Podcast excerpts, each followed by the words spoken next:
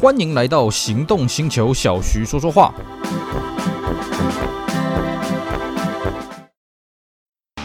纯正欧洲制造，Skoda Comic，新年式搭载全速域 ACC 与车道智中，搭配全彩数位仪表，全部拥有就是这么简单。生活修旅新境界，Skoda Comic，Skoda 聪明的就懂。Hello，大家好，我是 Celsius，非常高兴呢，又在这边跟大家空中相会。呃，不知道各位呢，这个从小是不是家里面就有买汽车的呢？呃，根据我的经验了啊，在我们这一辈的人当中哈，我还真的没有遇过说到我们这一辈家里面才第一次买车了啊。所以呢，只要是这个正常的经济条件之下呢，其实大部分我们这一辈的人呢，都是有家里面有汽车，也就是坐坐汽车长大的这个世代了啊。所以呢，我们今天就开始跟各位聊一聊，哎，我家以前的汽车是一些什么有趣的车款，那么又发生什么有趣的事情呢？啊，请听我娓娓道来。好，呃，讲到了这个，刚刚讲到说是什么有趣的车呢？嗯，其实说来有点惭愧了啊。呃，我们家呢，这个从前到现在，就我有印象的这几台车当中，嗯，你说要有有趣吗？有，有一台很有趣，有一台非常稀有的车子。哎，其他呢，大概都是一些国民车了啊。但是我觉得，嗯，其实一个车子不管它稀不稀有，对于每一个家庭，对于每个人都是独特的存在了啊。毕竟车子是一个移动工具，但是人在车子上面就会发生各种各样有趣啊、独特的故事啊。所以呢，我们这个系列也就在跟各位聊一聊，哎，我们家我们的家的车，还有我们家车上发生的故事。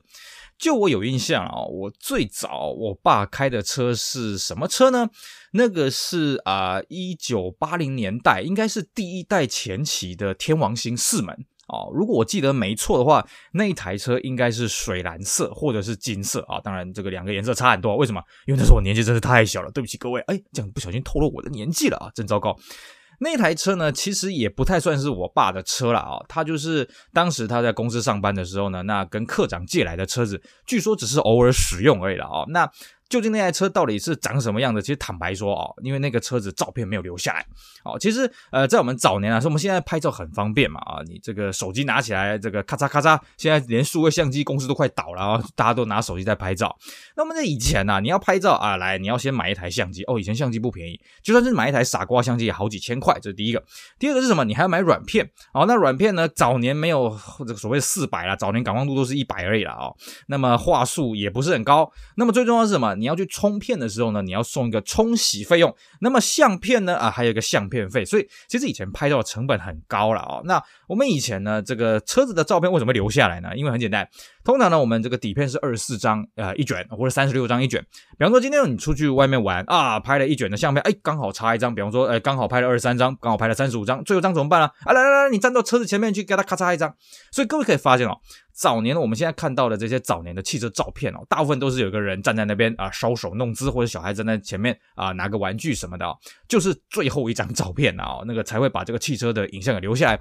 不过呢，我们家的第一台这个天王星，第一个呢，它不太算是我们家的车了啊。第二个就是说，呃，这个当时也真的是没有任何的照片，我翻遍我们家所有的照片，哎，真的都没有翻到这台车的这个影像啊。所以这台车到底是水蓝色还是金色呢？我不是很清楚。但是这是我听我爸讲，就是他底下讲是蓝。色要讲是金色，我这搞不太清楚了啊、好，这个车子呢，不好意思，我他们说我有坐过，但是我真的是没有任何的印象啊、那真正呢，进入我印象当中，我们家的第一台车呢，是后来我爸的公司呢买了一台这个福特的全垒打。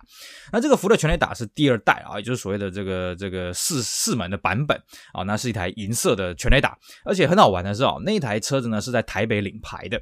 可是我爸已经在台南工作了啊，所以那台车其实还蛮特别，是什么呢？就是挂着一台台北市牌照的车子在台南跑来跑去。那各位会觉得说，嗯，这有什么？哎，不好意思啊，当年虽然已经有这个所谓的南北高速公路、中山高速公路了啊，可是呢。当时的交通环境啊，你说台北到高雄啊，当时政府就说，哎呀，这个开车时间只要四个小时多，比你坐当时自强号还快。哎，不好意思，你不太可能四个小时开得到。为什么？因为当时呢，第一个大家不太守规矩啊，第二个是什么？交通事故非常的多。所以呢，其实你真的从台北你要开到台南，其实五个小时开得到偷笑了啊。那个我小时候印象，我们在开高速公路，大概都会遇到一两起这个比较大一点的交通事故了啊。甚至如果在半夜，有些人说，哎，那我半夜都比较没车，不好意思，半夜大概都是连环车祸啊。这个这个当。年的这个交通环境没有那么的好，而且还有一点啊，当年我们汽车在领牌的时候是要跟你的户籍地哦，这个很重要。你如果今天你是台南户籍的人啊，你说哎，那我要比价格，我比去嘉义啊，我比去高雄没有用，为什么？因为他不能去那边领牌，他也不能提供车给你。除非他愿意跨区，可是跨区很麻烦。那我们当年呢，当然大家也没没有没有什么比价的概念了，可能就是看一看啊，这个价格怎么样啊，那稍微杀一下，或者是随便来啊，反正有车拿就好了啊。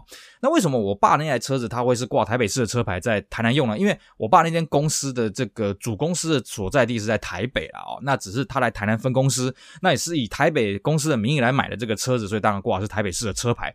只是呢，这样子虽然是很帅，可是还是有一个缺点是什么呢？当年你要验车啊，不好意思，你挂的车牌是台北市的车牌，那你只能回台北市验车啊。那我们都知道了啊，这个台湾的车牌大概分成几种嘛，哦，就是以前有地区标示，就是台北市、台湾省、高雄市啊、金门县、连江县。那么如果你是挂高雄市，那你只能在高雄市领啊验车；你在台北市挂牌，你只能在台北市验车；你如果是台湾省挂牌的，哎，你可以在台湾省各地验车。不过我们家那台车因为是新车了啊，所以其实应该也没有遇到什么验车的问题。总而言之，我爸在这个台南开那台车也开的挺开心的了啊。那我们也常常坐那台车子上山下海玩啊，或者是回这个外婆家、阿妈家什么的啊。对那台车还算是蛮有印象的啊。那么紧接着这一台车之后呢，呃，后来我爸这个跟人家合伙开公司啊，啊，那所以那个车子也升级了啊，毕竟这个要出去拜访客户的嘛啊，总是要做个门面啊。那时候呢，正好也是遇到台湾的这个景气很好，那么日呃美自日本车啊开放进口，所以那时候我爸呢就去买了一台这个当时进口的第一代的这个 Camry 了。当然你要严格说这个世代的代数的话呢，那那一台车应该是所谓的第二代的 Camry 了啊，就是和泰刚进口的那种 Camry。那那台车还蛮特别的，是那台车是选的是银色。那各位要了解哦，其实银色我们现在看到的这个路上的车大概就四种颜色啊，黑白银灰，而且银色的车很多了啊。那当然在南部白色车会稍微多一点，以前银色车是很罕见的哦，真的是很少。各位你仔细回想一下哈，你有看过银色的四代喜美吗？啊，你有看过这个银色的二代天王星吗？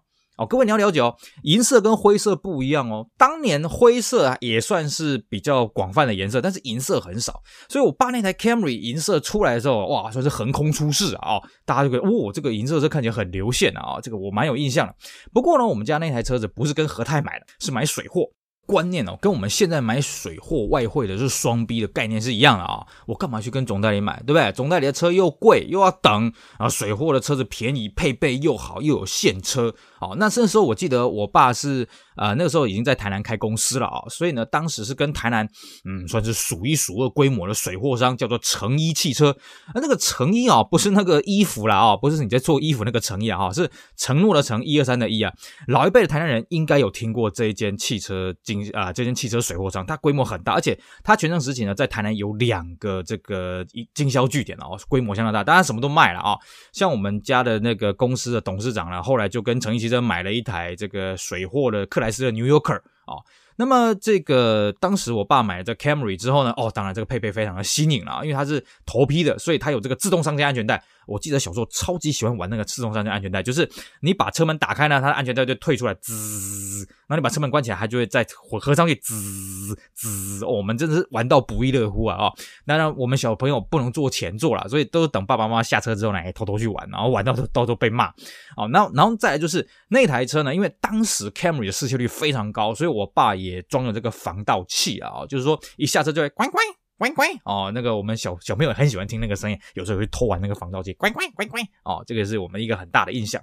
那因为那个时候呢，我爸在台南工作，那我们家还住在台北，所以我爸呢偶尔会从这个也不知道偶尔啦，就是每个月大概会回来台北有个一两次吧啊、哦。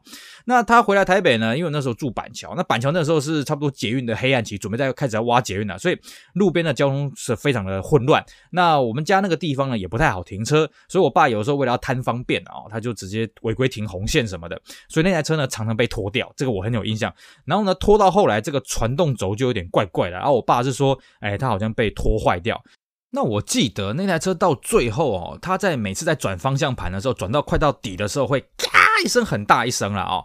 那当然呢，当当时小时候幼小年幼无知哦，并不知道那是什么原因呢。现在当然知道啊，那就是你的方向机要坏掉了啊、那我爸是说那个是被这个这个拖车给拖坏，那时候我没傻傻哦这样子啊、哦，所以车子不要常常被拖掉啊，不然车子可能会坏掉啊。后来才知道，其实拖车要把你方向机给拖坏掉，真的是有点难呐哦。但是这不管，那这个既然这个车子开始出现一些故障了之后呢，于是我爸公司呢又决定换车了啊、那换了一台什么车呢？我记得那时候我们全家已经搬到台南去了啊、就是台南初期还是开那一台银色的这个进口第一代 Camry 啊、那么到了呃在没多久，我记得有一天晚上啊，我们出外面吃饭。然后呢，离家也不远，本来想说呢，那应该就走回去就好了啊、那结果呢，我爸说啊，不用走回去，我们开车回去好了。那我就想说，哎，开车回去，哎，奇怪，哎，那那那车在哪里啊、哦？因为看不到那台银色的 Camry 啊，我就记得我爸走到一台深色的 Camry 啊，新款的那时候是九三 Camry 的旁边，然后就说，哎，上车，呃，换新车了啊，对对对，旧那台 Camry 真的是不能开了啊，就把它扔掉了啊，那就换一台新的 Camry。那当时啊，我们第一次看到那台 Camry 呢，因为是晚上，所以看的那个颜色不是很清楚。然后当然啦，坐新车嘛，这感受完全不一样。因为其实那个时候进口的第一代跟第二代 Camry 内装差非常多，进口第二代 Camry 变得非常的气派。当然了，少了那个自动三圈安全带，不是不是不是不能这样玩啊。不过里面看起来非常的高档，而且空间变得非常大。那我记得隔天早上了哦，就是到我家的车库这样一看，哦，这个颜色很特别啊，是一个紫色。哦，它不是紫偏红，它是一个纯正的紫色。那这个紫色呢，其实后来我在路上哦，我大概只看过一次而已。因为知道这个比较年纪比较大之后才知道啊、当时总代理和泰它有进一个类似颜色，但是那个颜色是紫红色，比较偏红。那水货才有这个紫色，可是当时的紫色啊，愿意买的人不多，大家还是买这个什么金色啦，或是墨绿色哦。那时候墨绿色最流行啊，那个几乎所有的车都大家都会买墨绿色。那紫色的车子因为稀有，所以在路上其实非常好辨认啊。以前呢，呃，这个银色的 Camry 的时候，还会有时候会错认，因为银色的 Camry 也不是我们家一台。可是那个紫色那个 Camry 啊，那个在我我们家当时开的时候，我在路上真的是完全没看过啊，直到后面好几年我才看到个一两台而已了啊。所以那个车子这个啊，这个辨识度很高。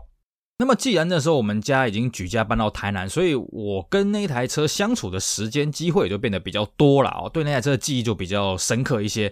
那我有印象的发生过的几件事情了啊，首先一个是有一次我记得我们在这个仁德交流道下面啊，就是所谓的下面是说，因为仁德交流道它是过一个涵洞，然后马上就是接交流道了啊，就平面道路是个涵洞。那那一次呢，我们准备，我记得好像是要去冈山吧，我们准备要上南下的匝道，准备左转上去。那我们已经停下来了，那没多久呢，就听到后面砰砰砰的一声哦，然后我们车子剧烈摇晃，我们车子被往前推，也往前撞。啊，那么下车一看，哇，天哪，原来是那个我们后面有一台大卡车，应该是三十吨的大卡车哈，那个晃神啊，就顾着看左右两边，然后呢撞到我们后面的一台金吉星啊，然后金吉星再来撞到我们，我们再撞到前面一台德利卡厢型车，我记得很清楚，那德利卡厢型车被我们一撞，那个整个尾门是变形的啊，然后像还在滴水，然后那个金吉星整个牛角烂掉，然后呢那个备胎整个掉下来，那卡车当然是没事，那我们的车怎么样呢？其实我们的车子呢，就前后保杆掉漆，就这样啊。其实我们的车子状况呢，这个最轻微。然后呢，卡车司机知道自己闯祸了，下来道歉。哎呀，不好意思，不是大哥，不好意思啊，怎么样啊？当然人都没有受伤了啊。那我爸是跟他讲，嗯，你先去处理其他人啊，其他人这个看起来车子比较严重。那我就问我爸。诶，真的修起来的话，谁最高啊？他说应该是我们，因为其他两台车都是国产车，那个零件比较便宜。我们这个车真的修起来，零件应该会贵死人。好，那后来呢，我们就回去派出所啊，就是大家一起去派出所做笔录。当然那时候我年纪小，我不能进派出所，我记得我都在外面等了哦。那回到后来就没有就被撞了嘛，这样心情就不大好，所以呢，我们也没有去冈山，就回家来检视一下战果了啊。当然除了前后保杆有掉漆以外呢，后来发现水箱罩跟水箱支架都略有变形了哦。后来听说也修了好几万哦，不愧是进口车了。但是我们也对那台车的安全性有相当高的一个体悟了哦。其他车子都外观可以看出来，很明显有受到这个相当的撞击。那我们只是前后保杆掉漆哦，所以那时候觉得，哎呀，买这个美规的这个 Camry 真的是没有错了哦，这个口碑真的是有够好。那么另外一次啊，这个经验呢是。我堂哥弄的啊，就是有一阵子呢，我爸这个车子借我堂哥开啊，然后我堂哥那个时候年少轻狂啊，到处乱开啊，然后等到他还车的时候，我记得在诶车身的右半部哈，有一道很长而且是凹进去的一个痕迹，就是沿着这个右边的 B 柱，整台车子算是猫进去了啊，然后一个弧形这样子。然后呢，这个我爸还是问呢，啊，你怎么开车？他说啊，没有了，这个啊，这个这个就是下雨天吼啊，那个打滑就 A 到电线杆了啊。然后呢，那一次撞的真的有点夸张是什么呢？因为后来我妈要上车，那个门是打不开的。那我们要开后门呢，基本上也打不开，所以那一阵子呢，我们只能大家一起挤后座，然后从这个左后门这样上去。据我爸说啦，那个时候车子跑去送去钣金的时候，钣金师傅说。哇塞，你们这个是怎么回事？你这是直直接只要侧滑撞上去电线杆是不是？哇，这个钣金敲了老半天才把这台车给敲回来了啊、这个但是呢，呃，这个气囊什么都没有爆，而且车身结构我这样看也是没有受什么影响啊。所以，哎，再次让我们体验到说，嗯，这个进口的这个钣金真的是硬啊，厉害！以后买车要买进口车啊。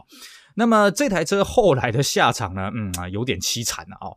这当然不是真人表演啊，是因为我爸那个人哦，他开车就是两种模式啊，一个叫做全油门，一个叫全刹车。所以呢，那个车子被我爸基本上是当畜生在开了啊。可是呢，那个车子它口碑又很好，所以呢，其实当时我爸在买车了之后呢，很多人跟我爸约，哎，骑呀骑呀，你这个车如果要卖的话，记得要卖我。所以呢，后来有一阵子，我爸开到水箱整个爆掉，然后引擎过热，我爸就觉得说，嗯，这个车不好玩了啊，反正一些小毛病开始出来了，就把它甩掉。然后马上哦，我记得是隔天马上就被人家买走了哦，那个人买的欢天喜地啊，但是据说那个人回去修了好几十万了啊，这个就是真是罪过罪过，阿弥陀佛啊。那当然了啊，这种中古车本来就是这样子嘛，因为那台车当时我记得开的行情也是远低于中古行情啊，所以那个人马上就这个现场成交啊，然后呢回去修这个对当然是在所难免了啊。OK，那么接着呢，既然有这两台进口 Camry 的这种安全的体验，还有这些配备的体验呢，所以我们家第三台车还是买了这个进口车。那究竟呢，我们家第三台车是什么车啊？又发生什么有趣的故事呢？嘿嘿，请留待下回分享喽。OK，好，以上是我们今天的节目内容，跟大家聊一聊我们家啊这个以前的前面这四台车啊，第一代天王星，呃，第二代全雷打，那么进口第一代 Camry，进口第二代 Camry，还有它发生的有趣的故事。不知道各位呢家里面的车子又是什么样的车，又发生什么有趣的故事呢？有机会啊，也欢迎各位来跟我们好好的分享。以上就是今天的节目内容，非常感谢各位收听，也希望大家继续支持我们其他精彩的音频节目。我是 Celsius，我们下回再聊喽，拜拜。